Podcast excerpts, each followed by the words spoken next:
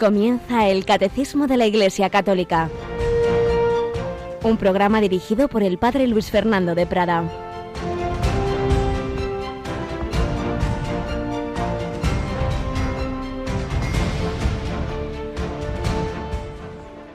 Mujer, ¿por qué lloras?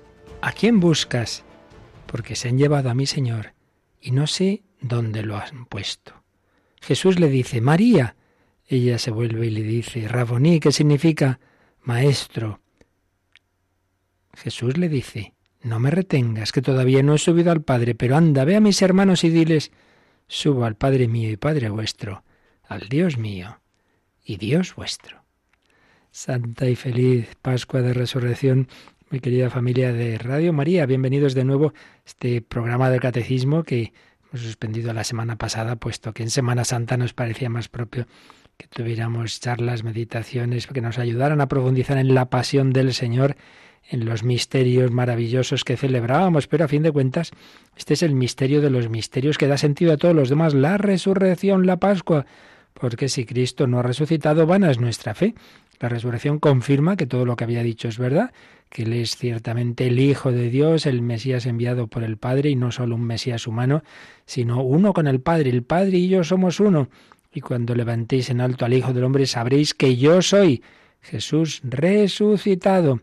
Y a pesar de haber anunciado tantas veces su pasión, su muerte y su resurrección, pues no, no, no, los discípulos no, no, no lo creían. Y Magdalena estaba llorando. Y si veía el sepulcro vacío no se le ocurría pensar que había resucitado, pensaba que lo habían robado. Comenta el padre José Fernando Rey que está llorando como un niño que de repente se pierde y que está totalmente perdido. Y es que para Magdalena, desde que había conocido a Jesús, el mundo había cambiado para ella. Cristo era su padre, su madre, el camino hacia su hogar, su único punto de referencia para orientarse en la vida. Ahora siente que lo ha perdido, se ve desorientada, extraña, forastera en un mundo hostil que ya no es el suyo, está perdida. No sabe a dónde ir, ni quiere ir a ningún sitio, si Cristo no está en él. Pero ante aquella voz y ante aquel rostro, María recupera la orientación. Los caminos vuelven a llevar a lugares definidos. Ella sabe ya hacia dónde dirigir sus pasos. De nuevo es una niña con hogar y sabe cómo llegar a él. Una escena mil veces recordada, representada por todas las artes. Vamos a recordar el, el final casi de una película clásica sobre Jesucristo, Rey de Reyes. Ese momento en que Magdalena ve a uno que cree que es el hortelano y es el propio Jesús. Escuchamos un momentito ese, ese fragmento de la película Rey de Reyes.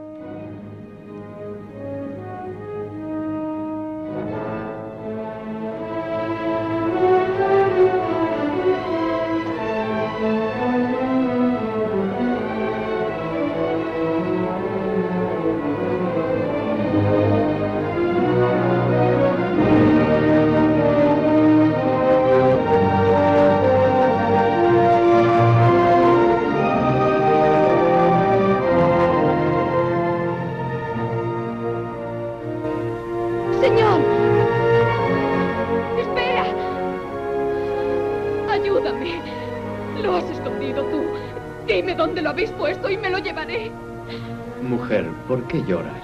Porque alguien se ha llevado a mi señor no sé a dónde.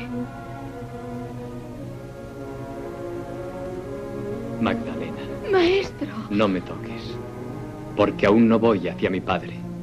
Ve a mis discípulos y diles que asciendo hasta mi padre, vuestro padre, hasta mi Dios, vuestro Dios. Pero antes yo iré a ellos en el mar de Galilea. Allí me verán.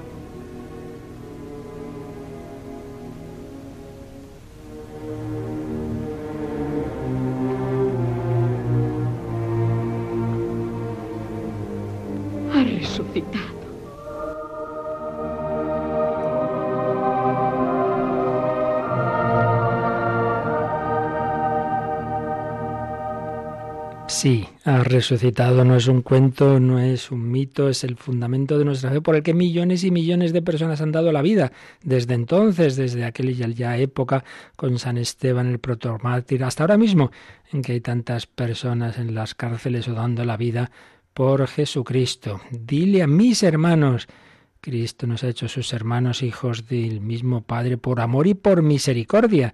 Este es el tiempo bueno, todos lo son, pero este desde luego muy especialmente indicado para la misericordia. Jesús resucitado instituye el sacramento de la penitencia. Recibid el Espíritu Santo, a quienes perdonéis los pecados, les quedan perdonados.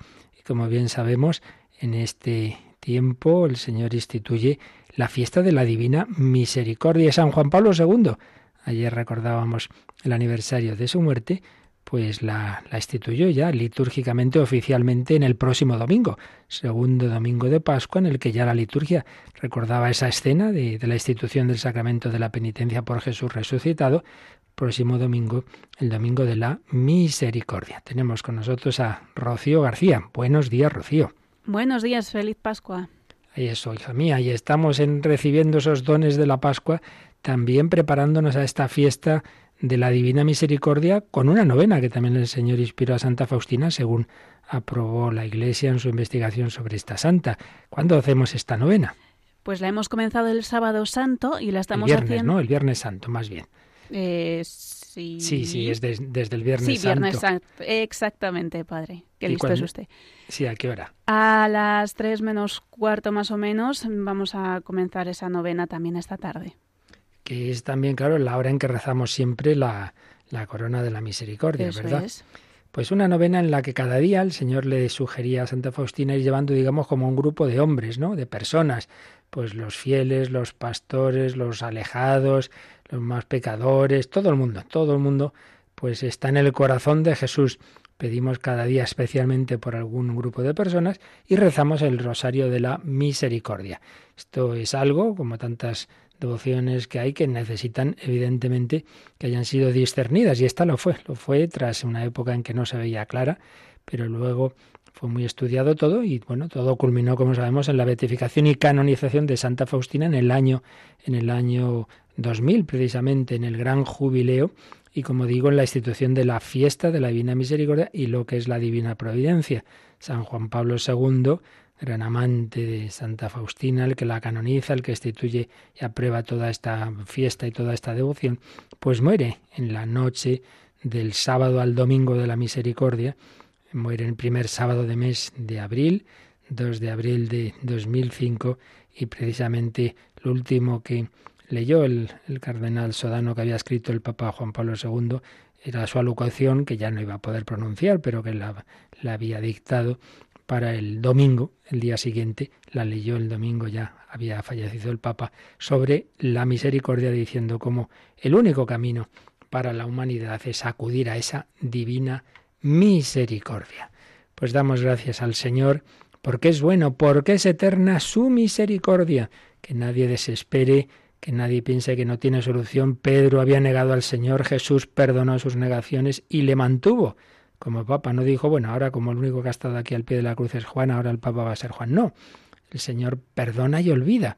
Si Judas hubiera confiado, también sería hoy santo, pero cometió el pecado sin remedio, la desesperación, la desesperación, el pensar que ya no tenía solución, se suicidó. Que no cometamos ese tremendo error, que no dudemos de que el Señor siempre nos espera con los brazos abiertos. Dios hace maravillas y lo vemos también cada día en esta primera sección testimonial.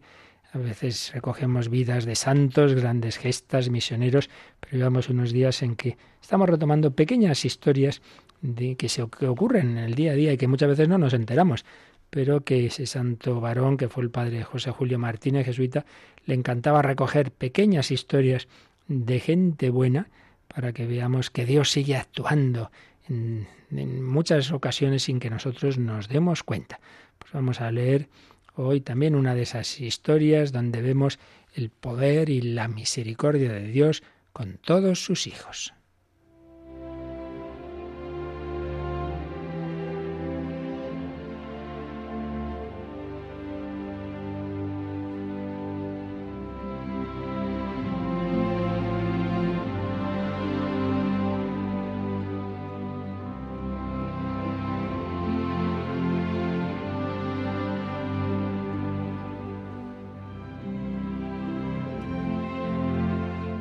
Hace ya bastantes años, una religiosa le contó al padre José Julio Martínez cuál había sido su historia y le dio permiso para publicarla cambiando los nombres, quitando los datos que pudieran identificarla. Y así la publicó el padre José Julio Martínez en un artículo que nosotros también vamos a leer, si nos da tiempo hoy o en dos días, y que el padre José Julio tituló La intención de doña Matilde era yo, ya veremos por qué. Pues bien, esta religiosa le había escrito así su propia historia.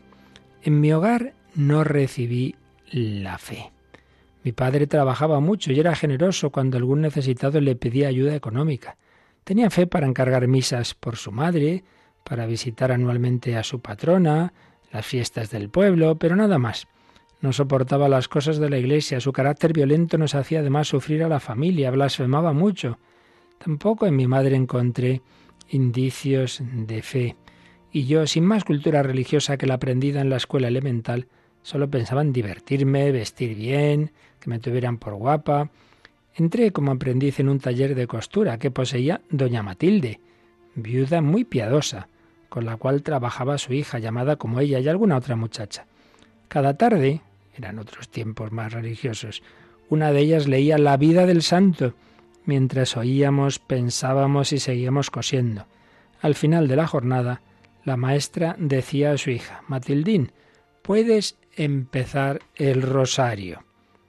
Así todos los días, sin que faltasen algunos cánticos a la Virgen, el ángelus y la lectura del Evangelio dominical, con comentarios nuestros. Para mí todo aquello era un panorama jamás visto ni imaginado. Era un ambiente de paz, de cariño, de elevación espiritual.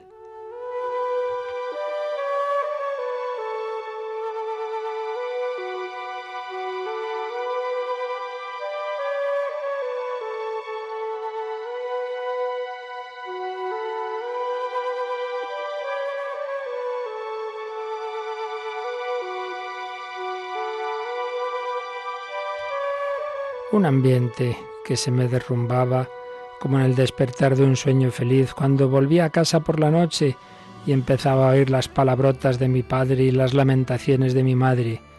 Pero sobre mis malos ratos, mis desilusiones y mis culpas, resaltaba siempre la bondad de doña Matilde. Un día me sentí molesta al oír la campanita de un convento de monjas cercano a nuestra sala de costura y exclamé, esas monjas holgazanas en vez de estarse muy tranquilas ahí dentro, ya podían salir a trabajar como tenemos que hacerlo todos. Matildín me miró asustada y quedó en silencio. Doña Matilde también me miró, pero no quedó callada. Poniendo en su voz maternal el tono más persuasivo, más bondadoso, me dio un consejo que nunca he olvidado. Marina, no hables mal de los demás y Dios estará contento de ti.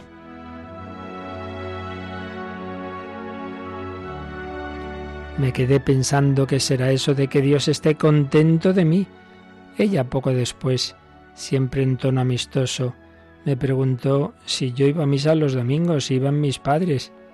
Ante mi respuesta negativa añadió, pues ya que eres cristiana deberías ir. Lo manda Dios.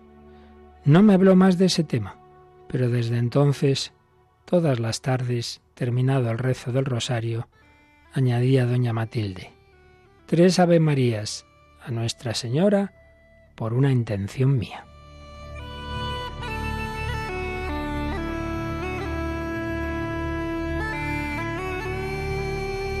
Pues vamos a dejarlo aquí, mañana acabaremos esta pequeña historia. Esta mujer que rezaba tres Ave Marías por una intención suya y que con su bondad iba entrando en esa alma que no había conocido lo que es la fe vivida en serio. Pues pidamos al Señor que nosotros también reflejemos su amor y que tengamos ese propósito tan bello de agradar a Dios. Dios estará contento de ti y de no hablar nunca mal del prójimo.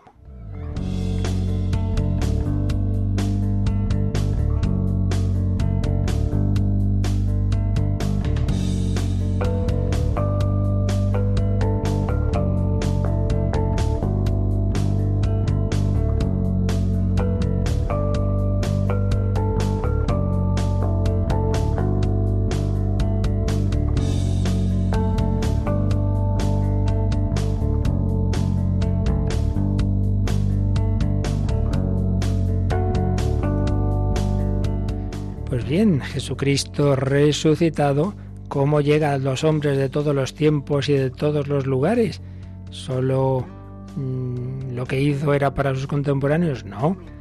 Él ha instituido a la Iglesia para prolongar su presencia y su acción y llegar a todos, para que su palabra, su presencia, su gracia alcance a todos los hombres, para podernos tocar a todos. La Iglesia es Cristo prolongado en el tiempo y en el espacio. La Iglesia es sacramento universal. Estuvimos viendo cómo esa palabra sacramento, antes que referirse a los siete sacramentos propiamente dicho, tiene un sentido más amplio de aquella realidad sensible, visible, que a través de lo sensible nos lleva a lo invisible, a través del humano a lo divino, a través de lo que vemos y tocamos a aquella realidad divina que en cambio no vemos sino que es objeto de fe. Pues sí, así como en la humanidad de Cristo. Eh, los apóstoles podían creer en su divinidad, Santo Tomás se arrodilla ante él y dice, Señor mío y Dios mío, no ve la divinidad, pero lo que ve es ese hombre glorioso, resplandeciente, como lo habían visto ya de una manera parcial y temporal en la transfiguración Pedro y Santiago y Juan, era de una manera ya definitiva, Cristo glorioso resucitado, pero con un cuerpo real en el que han quedado las llagas para testimonio eterno de su amor. A través de esa humanidad llegan a la divinidad. Quien me ha visto a mí ha visto al Padre, y yo soy el camino y la verdad y la vida. Cristo es el proto sacramento, pero Cristo, como decíamos, prolonga esa su presencia y acción a través de la Iglesia. Pues estamos en esa parte del credo, después de haber hablado de las tres divinas personas, del Padre y la creación, del Hijo y de la redención, del Espíritu Santo y la santificación, pues ahora de esas obras del Espíritu Santo, siempre unido por supuesto al Padre y al Hijo, y la primera de esas obras, la Iglesia. Habíamos visto pues los conceptos básicos sobre la Iglesia y estábamos en este último apartado de, de, estos, de este primer párrafo sobre la Iglesia, que es la Iglesia Sacramento Universal de la Salvación. Y de este apartado nos quedaba un número, el número 776, que viene a resumir lo que habían dicho los números anteriores. Pues vamos con este número del Catecismo, Rocío, el 776. Como sacramento, la Iglesia es instrumento de Cristo. Ella es asumida por Cristo como instrumento de redención universal, sacramento universal de salvación, por medio del cual Cristo manifiesta y realiza al mismo tiempo el misterio del amor de Dios al hombre. Ella es el proyecto visible del amor de Dios hacia la humanidad, que quiere que todo el género humano forme un único pueblo de Dios, se una en un único cuerpo de Cristo, se coedifique en un único templo del Espíritu Santo.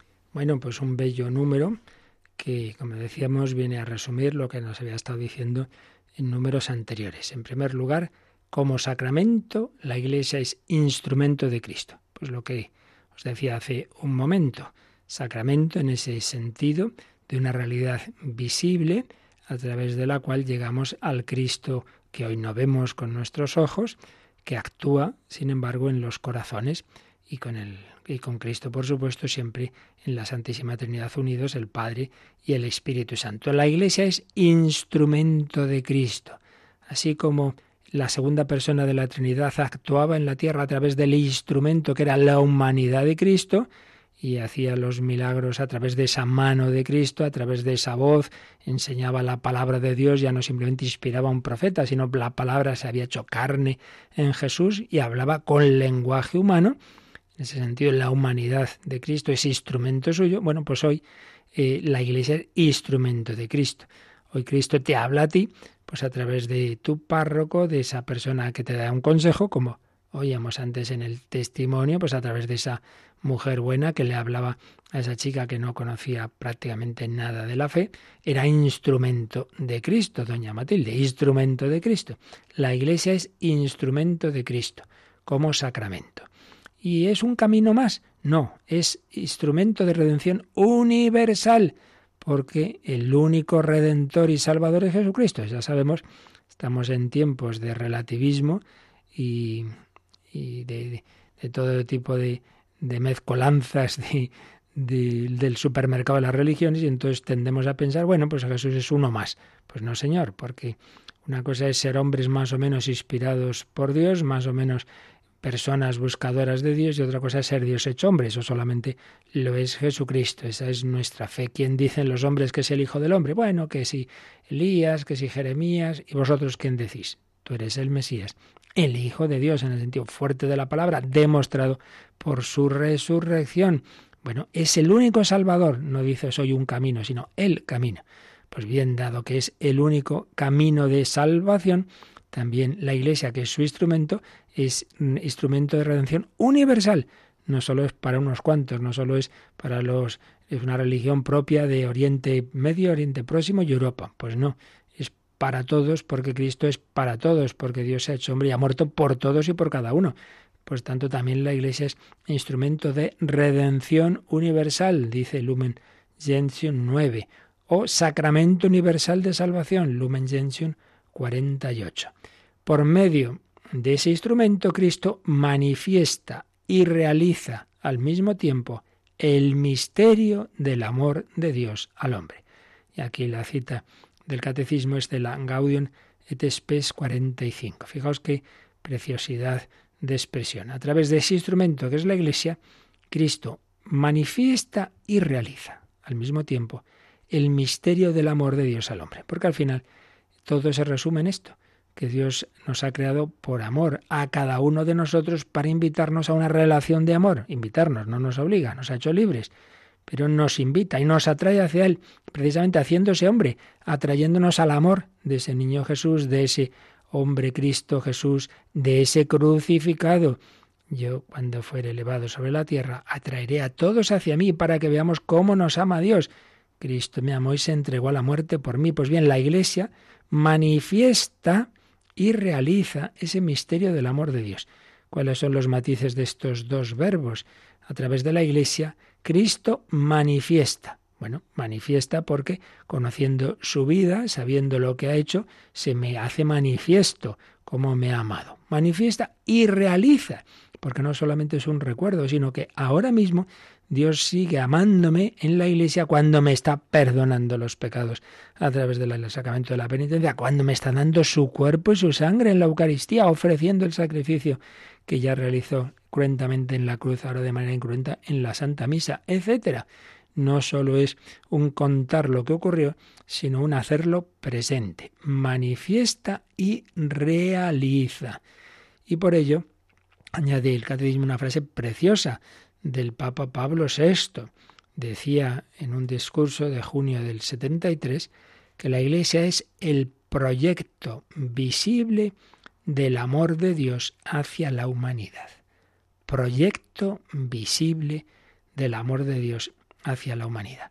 Esto debería notarse enseguida. Lamentablemente, cuando no vivimos la fe a fondo no siempre se nota, pero si uno va, pues estoy pensando ahora, eh, por ejemplo, en, en hospitales en que se recogen a personas discapacitadas, pongamos por caso, pasé unas semanas como seminarista en el Cotolengo de, Barcelona, en el que pues había mucho tipo de, de, enfermedades, de discapacidades, de pobreza, y sin embargo qué alegría, qué fraternidad, qué caridad mm, se vivía allí entre enfermos, cuidadores, las religiosas, realmente era el cielo en la tierra en medio de, de situaciones humanamente hablando muy duras, pero ahí estaba el amor de Dios, ahí estaba la alegría que brota de la fe, proyecto visible del amor de Dios hacia la humanidad. Y quien dice ese ejemplo, pues tantos otros cuando vemos una comunidad religiosa fervorosa, unida, cuando vemos una comunidad laical, pero que vive en serio su, su, matrimonio, una familia cristiana, pues donde hay, hay vitalidad, donde hay esos hijos que, que aprenden de sus padres la oración, etcétera proyecto visible del amor de Dios hacia la humanidad. Pero vamos a volver un momentito atrás, porque hemos dicho que a través de la Iglesia Cristo manifiesta y realiza el misterio del amor de Dios al hombre. Y ahí nos pone el catecismo en el margen un numerito que dice, mirad esto, porque tiene que ver con lo que aquí estoy explicando. En efecto, nos pone el 1088, que es un número de la tercera, perdón, de la segunda parte del catecismo es de la liturgia. Y es que si la Iglesia hace presente el misterio de Cristo, sobre todo de una manera muy particular, lo hace presente a través de la liturgia. Y ese número 1088 recoge a su vez un importante número famoso en, toda la teología litúrgica de la Constitución, eh, sobre la liturgia del Vaticano II, la Sacrosantum Concilium, que fue la primera que se aprobó.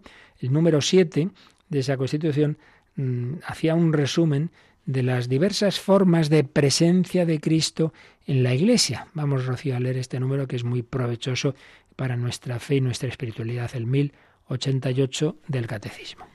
Para llevar a cabo una obra tan grande, la dispensación o comunicación de su obra de salvación, Cristo está siempre presente en su Iglesia, principalmente en los actos litúrgicos.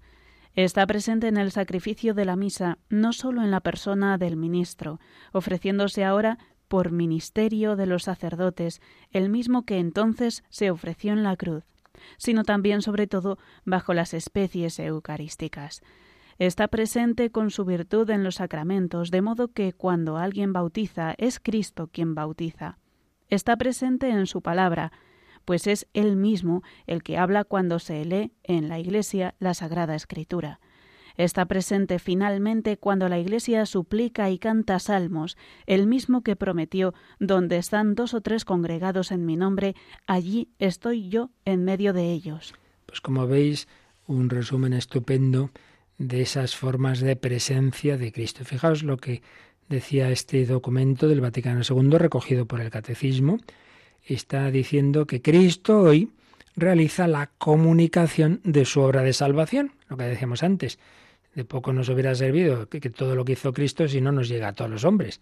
¿Se hubiera quedado solo para sus contemporáneos? No, no, no. La obra redentora de Cristo él ha querido que llegue a todos los hombres de todos los tiempos, quiere comunicárnosla y para ello instituye la Iglesia. Para llevar a cabo una obra tan grande, la dispensación o comunicación de su obra de salvación, Cristo está presente en su Iglesia. Se suele distinguir en la obra redentora de Jesucristo lo que sería la redención en sí misma, la redención objetiva, y la aplicación de esa redención a todos los hombres, la redención subjetiva. Redención objetiva, bueno, pues todo lo que el Señor hizo, su encarnación, su vida terrena y particularmente el misterio pascual de su pasión, muerte y resurrección y envío del Espíritu Santo. Eso ya está hecho. Sí, lo principal ya está. Sí, pero tiene que llegar a todos los hombres. Como si hubiera un pueblo aislado por la nieve, llevan tiempo sin lo más básico, y un helicóptero pues eh, tira desde lo alto pues lo necesario. Bueno, ya ha caído ahí en la plaza del pueblo, pero tiene que llegar a todas las casas. Pues algo así. Cristo ha hecho la obra de la redención, pero tiene que llegar a todos los hombres. Dispensación o comunicación de esa obra de salvación. Pues eso lo ha encomendado a la Iglesia. Pero la Iglesia no es simplemente un grupo de seguidores de Jesús que, bueno, recordando lo que Jesús hizo, hacen lo que pueden. No, no, no.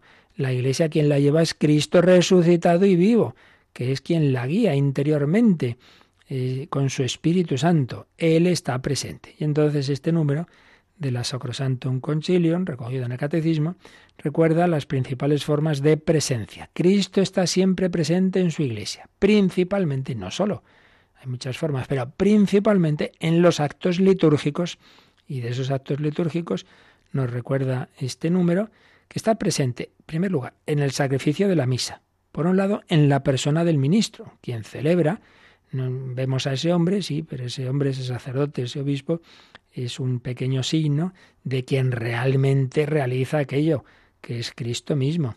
No solo en la persona del ministro, ofreciéndose ahora por ministerio de los sacerdotes el mismo que entonces se ofrecía en la cruz, sino sobre todo bajo las especies eucarísticas, el grado más fuerte, digamos, de más densidad de presencia de Cristo en la historia, en la iglesia y en la liturgia es la Eucaristía. Porque allí no simplemente es que actúa Cristo, no simplemente hay un signo de Cristo, sino está su mismo cuerpo, sangre, alma y divinidad. Tan, tan fuerte es el signo que lo que seguimos viendo sigue apareciendo pan, bueno, pues ya digamos en su esencia más profunda ya no lo es. Ahora ya es el cuerpo de Cristo. Ese es el grado más fuerte de presencia. Por eso Pablo VI escribió una encíclica, Mysterium Fidei, que decía que todas las presencias de Cristo son verdaderas, pero llamamos presencia real por antonomasia, no por exclusión, sino por antonomasia, digamos, la más fuerte, la más claramente real a la presencia eucarística, porque en ningún otro caso se da esa densidad de presencia, esa corporalidad, presencia corporal de ese cuerpo de Cristo. pero además está presente con su virtud, con su fuerza en los sacramentos. ¿Qué sentido? Bueno, pues cuando alguien bautiza, realmente es Cristo quien bautiza. Cuando el sacerdote perdona los pecados, es Cristo quien perdona los pecados. Cuando unge al enfermo, es Cristo quien lo unge. La acción, realmente, quien la realiza, quien, quien pone la gracia ahí, que hace que eso valga para algo y no sea un mero teatro, es Jesucristo. Está también presente en su palabra. Cuando se lee en la iglesia la Sagrada Escritura, pues es Cristo quien está eh, hablando al corazón. Está presente también cuando rezamos en unión, cuando la Iglesia suplima, suplica y canta salmos, especialmente la liturgia de las horas, porque Él dijo, donde están dos o tres reunidos en mi nombre, allí estoy yo, en medio de ellos. Ya decimos que ya dice aquí este número que está presente sobre todo, no dice que sea solo, porque también Jesús dijo, tuve hambre y me disteis de comer, hay otro tipo de presencia en el que sufre, etcétera. Pero lo principal es esto, quedémonos con esa idea. En la Iglesia está presente Jesucristo y, en, y, y a través de ella Él nos comunica mm, lo que realizó, nos comunica los frutos de esa obra redentora y así nos manifiesta y realiza el amor de Dios. De esa manera la Iglesia es el proyecto visible del amor de Dios hacia la humanidad. Ese amor del Dios hecho hombre en Jesucristo, muerto y resucitado, que una vez resucitado iba no a regañar o a dar sustos a aquellos que le habían condenado, sino a animar, a consolar, a perdonar a Magdalena, a Pedro, a los de Maús, a todos. Y lo sigue haciendo hoy día a través de la Iglesia, porque es Cristo resucitado quien lleva la Iglesia. Vamos a pedir al Señor que así como, como Él en resucitado, pues realizó esa comunicación de su gracia, de su consuelo, dice San Ignacio de Loyola en sus ejercicios, que Cristo viene a consolar a sus amigos, pues también a nosotros. Toque nuestro corazón con la gracia de su consuelo, aumente nuestra fe en su presencia y que no nos quedemos encerrados en nuestras tristezas, en nuestros problemitas, en nuestros egoísmos, en nuestras nostalgias, que Jesús está aquí, en medio de nosotros, Vete a consolar cuando estés necesitado, vete a la iglesia, ponte ante un sagrario y cambiará tu vida, cambiará tu corazón, como cambió el corazón de María Magdalena. Una mujer al alba lleva un perfume de nardo en alabastro. Camina hacia la tumba donde yace el cuerpo del crucificado para ungir el cadáver del que fue el Mesías del pueblo de Israel. Se pregunta quién moverá la piedra cuando ya está empezando a amanecer. La tumba está vacía y pregunta un hombre si él se lo ha llevado. Él la llama María y ella reconoce al que ha resucitado. Rabuni se ha arrodillado a los pies del que dijo buscad y encontraréis. Él la envía, pedile a mis hermanos, volved a Galilea, allí me veréis.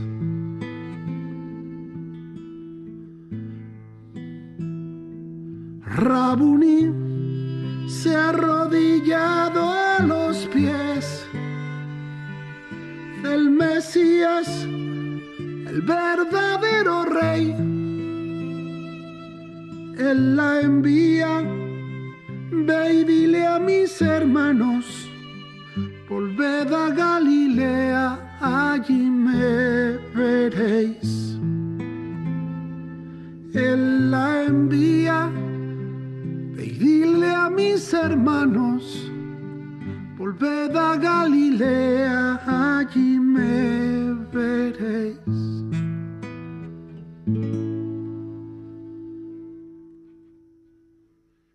Están escuchando el Catecismo de la Iglesia Católica con el Padre Luis Fernando de Prada. Y así nos decía este número 776 del Catecismo que estamos comentando, la Iglesia es el proyecto visible del amor de Dios hacia la humanidad que quiere que todo el género humano forme un único pueblo de Dios, se una en un único cuerpo de Cristo y se coedifique en un único templo del Espíritu Santo. Es la última idea que añade, es el último matiz que añade este número 776. La Iglesia no simplemente eh, prolonga la acción de Cristo para llegar a cada persona, que así lo hace, sino que además, al hacerlo, no quiere establecer una mera relación individualista con cada persona, sino convocarnos a todos en la Iglesia, así como en su vida terrena. No fue Jesús que un día hablaba con Pedro, otro con Santiago, otro con Juan, cada uno en sus casas, sino que todos vivían con Jesús, había una convivencia del grupo con Cristo, pues también hoy día el Señor tiene por un lado una relación única y personal con cada uno de nosotros, la comunión que recibes tú es distinta a la que recibe la persona que está a tu lado, con cada uno hay un diálogo, hay un encuentro, hay un abrazo particular, sí, pero a la vez a todos, a todos, el Señor nos quiere reunir en esa celebración y quiere reunirnos en definitiva en una iglesia. Y entonces esa iglesia, como veremos en, en el siguiente apartado cuando pasemos a él, es por un lado cuerpo de Cristo, pueblo de Dios y templo del Espíritu Santo. Las tres expresiones nos indican una unidad, un grupo de personas unidas por eh, la misma fe, recibiendo la misma vida divina en un mismo pueblo y inhabitados por el mismo Espíritu Santo. Proyecto visible del amor de Dios hacia la humanidad que quiere que todo el género humano forme un único pueblo de Dios, se una en un único cuerpo de Cristo y se coedifique en un único templo del Espíritu Santo. Pues esto es lo que nos dice este último número el 776 del apartado titulado La Iglesia, Sacramento Universal de Salvación. Y con este apartado terminábamos este bloquecito en el que fue, es el primero que habíamos visto sobre la Iglesia, en el que estuvimos viendo pues el, nombre, el nombre de Iglesia, el concepto de Iglesia, los símbolos de la Iglesia, el origen y su fundación eh, por Cristo de la Iglesia, su misión, cómo la Iglesia pues fue prefigurada desde el origen del mundo, preparada en el Antiguo Testamento, instituida por Jesucristo eh, y sobre todo ya manifestada en Pentecostés por el Espíritu Santo y cómo camina hacia la consumación en la gloria.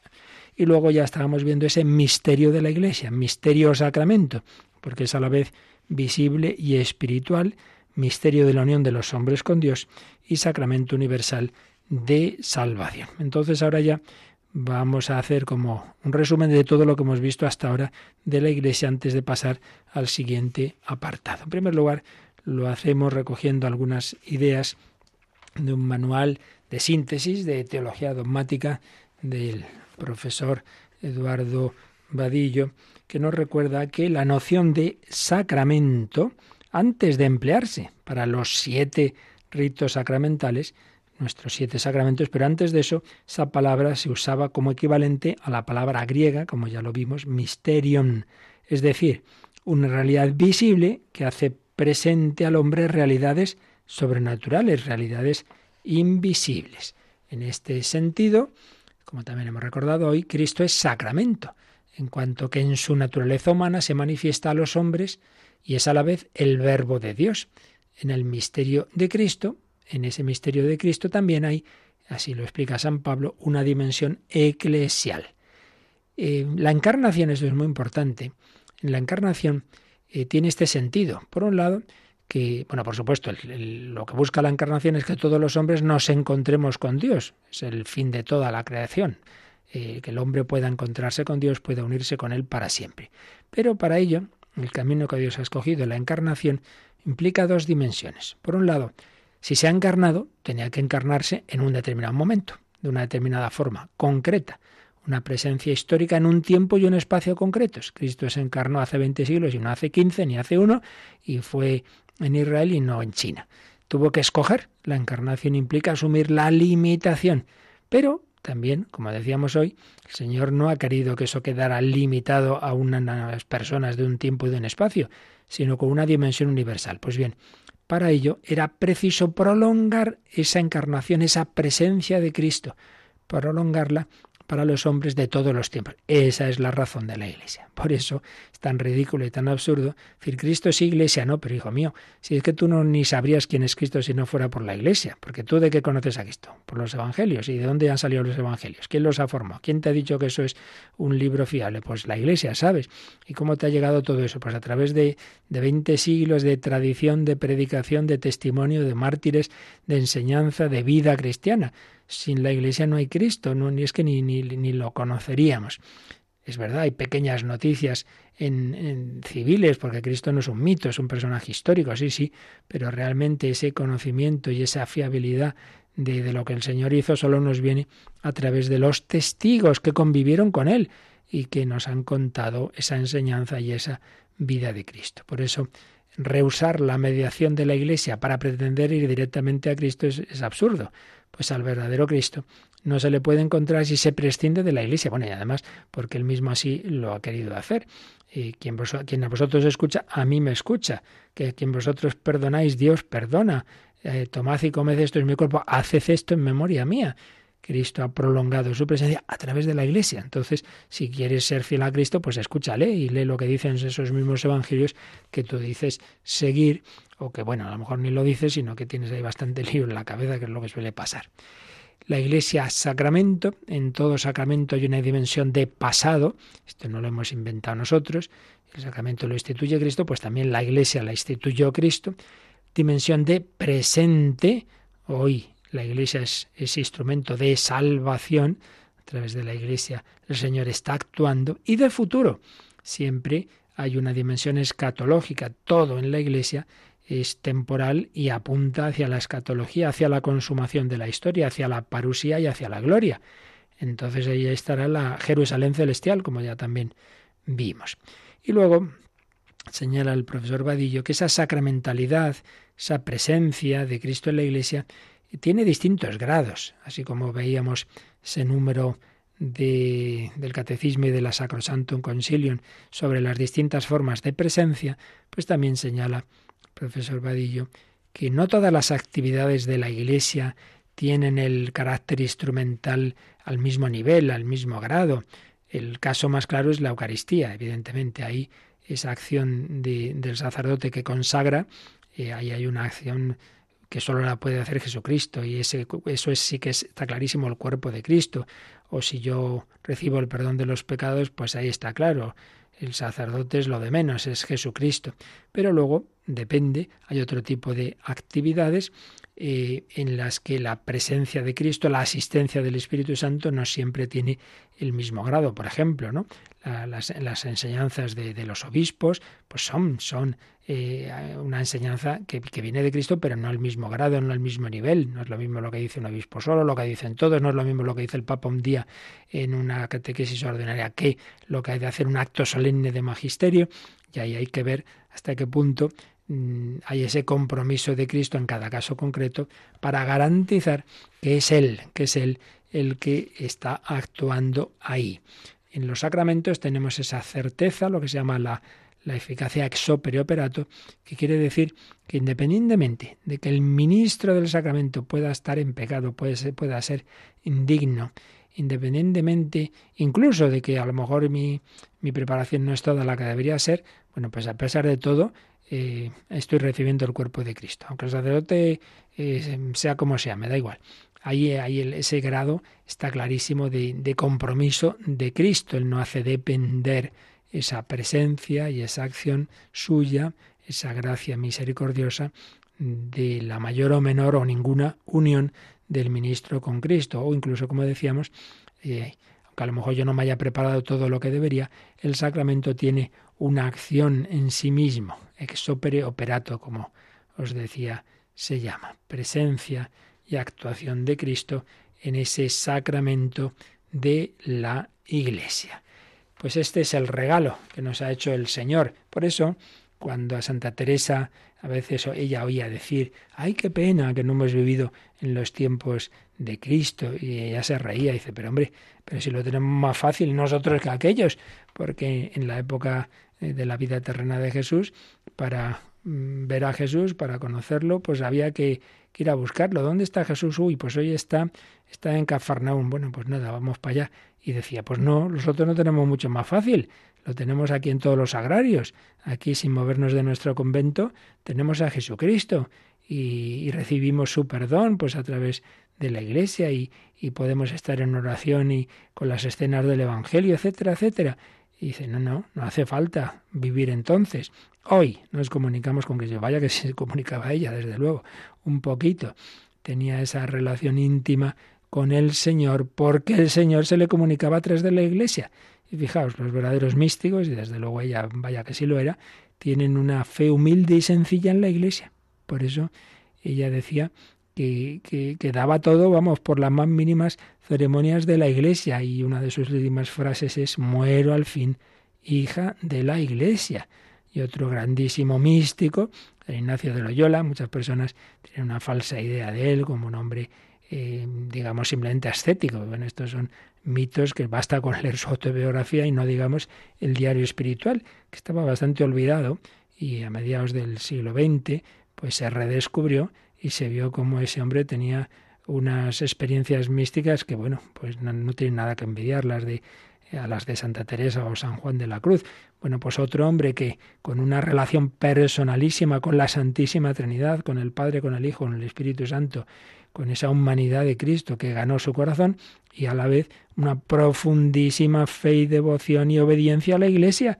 Y de hecho tienen los ejercicios espirituales esas reglas para sentir en la Iglesia, que recuerdo que al empezar un servidor este programa del catecismo, antes de empezar los números del catecismo, pues hicimos una introducción y en esa introducción una de las cosas que comentamos fueron esas, esas reglas que pone al final de sus ejercicios espirituales. Como entre Cristo y su iglesia, su esposa, dice él, hay un mismo espíritu, no podemos separarlos. Quien a vosotros escucha, a mí me escucha, esposo y esposa. No puede usted eh, tratar bien al esposo y mal a la esposa. Pues la Iglesia es la esposa de Cristo, por la que le ha dado la vida y a la que le ha querido santificar y purificar. La Iglesia, sacramento universal de salvación, porque Cristo es el Salvador universal, el único Salvador ayer, hoy y siempre. Y, y, ese único Salvador universal actúa a través de la Iglesia. Otra cosa es la típica pregunta, mil veces nos surge, bueno, y todas aquellas personas que no han conocido a la Iglesia, bueno, pues también, también eh, podrán salvarse, pero solo por Cristo y por la Iglesia, no simplemente por su conciencia. Nadie se salva por sí mismo, sino por la gracia de Cristo que llega a través de la Iglesia. Porque incluso en el caso de que no haya llegado a ellos la Iglesia, pues en ese país no sea, o en ese lugar no ha llegado físicamente, digamos, la, la, presencia, la actividad de la Iglesia. Sin embargo, la Iglesia está orando por todo el mundo, también por los lejanos, y por su oración y por los sacramentos que celebra y por las misas que se celebra pidiendo por el mundo entero, también ahí está la mediación de la Iglesia que hará que, esa, que esas personas reciban en sus corazones la gracia que les invite a la unión con el Señor aunque ellos ni sean conscientes de que hay una iglesia que está rezando por ellos. Pero la mediación, de una manera o de otra, se da siempre. Bueno, pues ya mañana veremos los números de resumen de todo lo que hemos visto hasta ahora sobre la iglesia. Así que os invito a repasar esos números, a mirar lo que hemos visto, a mirar esos resúmenes, que mañana os preguntamos, a ver si, lo, os ha quedado todo muy claro. Muy bien, pues aquí lo dejamos y agradeciendo al Señor que actúa en su iglesia, que que a través de ella recibimos la gracia del Espíritu Santo y si queréis alguna pregunta, alguna consulta, pues como siempre ahora tenemos unos minutitos.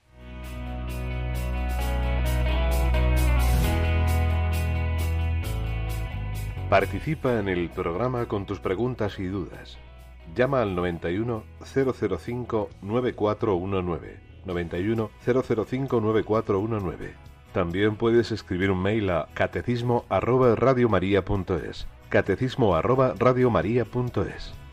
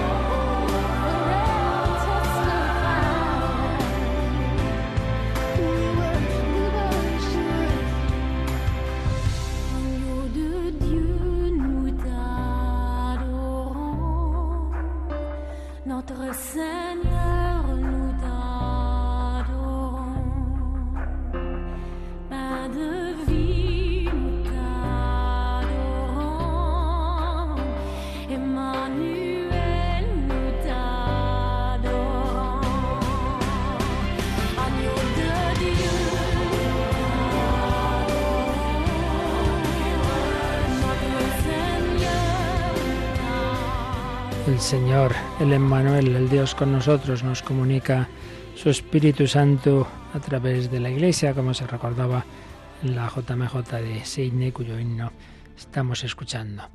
Eh, nos escribía Miguel Ángel sobre recordando algo importante que hemos comentado en, Radio María y es que ese gendarme francés que se ofreció al lugar de, lugar de otros rehenes en ese en ese acto terrorista que ha habido hace poco en Francia, pues era un converso. Era un hombre que se estaba acercando a la iglesia, se convirtió en 2008, recibió la primera comunión y confirmación en 2010, había hecho el camino de Santiago. Y estaba, en acompañamiento por un sacerdote, creo también que estaba en el camino neocatecumenal, pero estaba conviviendo, vamos, estaba casado civilmente y se iba a casar religiosamente. Entonces pregunta un poquito por, por esa situación. Bueno, yo creo que está claro que era un hombre en ese proceso de conversión, igual que hemos contado aquí y entrevistado, hemos tenido algún caso de algún matrimonio que, que estaban en esa situación y luego se dieron cuenta de que el Señor les llamaba a vivir en su gracia y entonces, bueno, sin separarse físicamente, sin embargo, mm, hicieron ese propósito de castidad y pidieron la gracia para poder vivir, pues eso, un poco la vida sacramental, recibieron la confirmación y pudieron luego, pues ya casarse.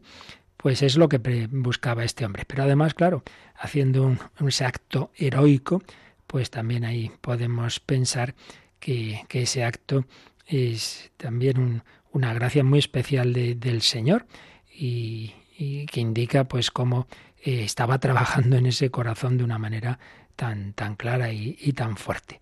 Pues demos gracias a Dios que como vemos también siguió ya actuando en, nuestro occidente secularizado. Hay muchas conversiones. Esto es una cosa que por un lado hay que decir que si el tono general de la sociedad es de apostasía, apostasía silenciosa que decía Juan Pablo II, sin embargo cada vez, y lo en Radio María mismo somos conscientes, recibimos muchos testimonios de muchas personas que al cabo de, de más o menos tiempo de no fe o de separación de la Iglesia, pues, pues el Señor toca sus corazones y, y les vuelve a casa o les hace descubrir esa casa en la que quizá nunca estuvieron. Y uno de estos era este, este hombre al que el Señor estaba pues tocando su corazón y ahora finalmente pues ha dado la vida por sus hermanos en ese acto heroico.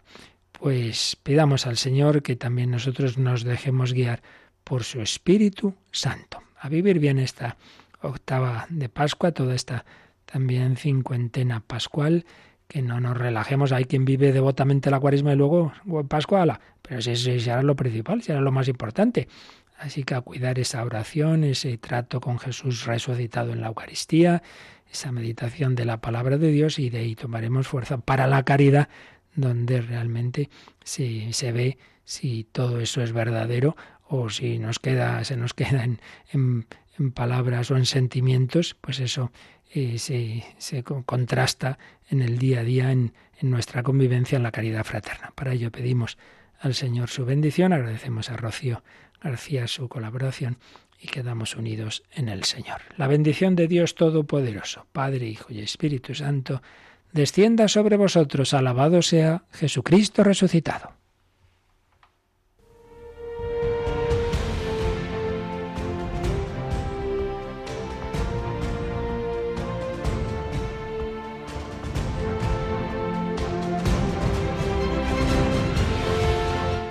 Han escuchado en Radio María el Catecismo de la Iglesia Católica. Un programa dirigido por el Padre Luis Fernando de Prada.